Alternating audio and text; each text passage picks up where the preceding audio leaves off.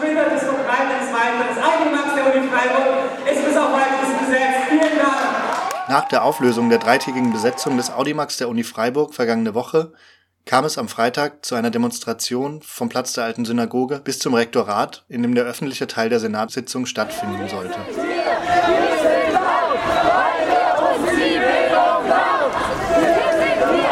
Den BesetzerInnen war es wichtig, dort noch einmal die Argumente vorzubringen, weshalb sie sich gegen eine Einführung von Studiengebühren fürs Zweitstudium und für ausländische Studierende aus Nicht-EU-Ländern einsetzten und weshalb sie solche Gebühren als diskriminierend einstufen. Rederecht auf der Versammlung gab es allerdings nur für Senatsmitglieder.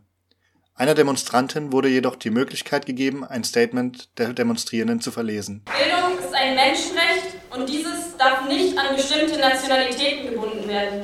Denn Bildung soll und muss einen Beitrag zu einer besseren Welt leisten. Aus dem Senat kam der Vorschlag, das Thema statt nach Freiburg nach Stuttgart zu tragen, wo der offizielle Gesetzesweg liege. Wie die studentischen Senatsmitglieder jedoch hervorhoben, wurde dieser Weg bereits begangen und dort wurden alle Argumente abgeschmettert. Nach dem Redebeitrag der Studentin und einer kurzen Diskussion wurde strikt nach Protokoll verfahren. Das heißt, die Öffentlichkeit wurde vom Senat ausgeschlossen und die Diskussion um die Studiengebühren für Nicht-EU-Studierende beendet. Im Nachhinein führten wir ein Interview mit einem der Demonstrierenden, die die Senatssitzung beobachteten.